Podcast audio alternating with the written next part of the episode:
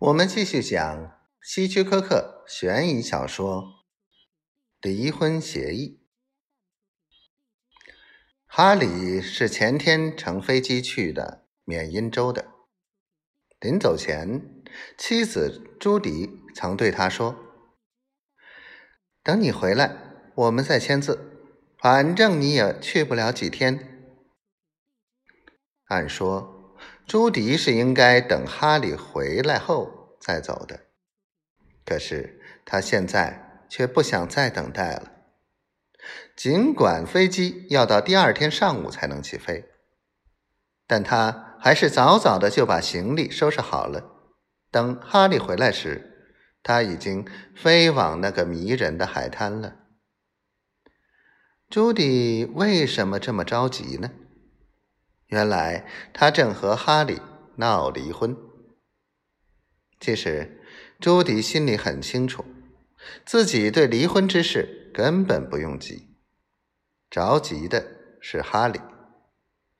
他为了要达到与玛丽结婚的目的，肯定会答应自己提出的所有条件，甚至是不惜一切。朱迪默默的想着。喝完了第二杯咖啡，他点燃了一支烟，将看完的报纸顺手扔到一边，又研究起了貂皮和钻石方面的广告来。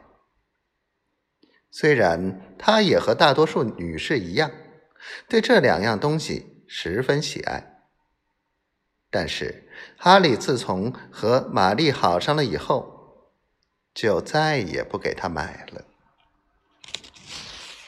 咦，这上面的耳环和我脖子上的珍珠项链倒是很相配的。他又仔细看了看，刚想将这则广告撕下来，却又想看看背面是什么内容，担心会漏掉什么。但是当他翻过来看时，却发现是一个普告栏，真晦气。他暗暗的嘟囔着，便准备顺手再翻过来。这时，普告栏中的一个名字突然跳进他的眼帘：玛丽女士。他再仔细一瞧，那上面写着：“汉孟德城的玛丽女士突然去世，享年四十五岁，拟定于本周一上午十一点在。”惠普尔殡仪馆进行追悼会，特此通知。怎么，玛丽去世了？他有些不敢相信，赶快揉揉眼睛，又瞧了瞧普告栏。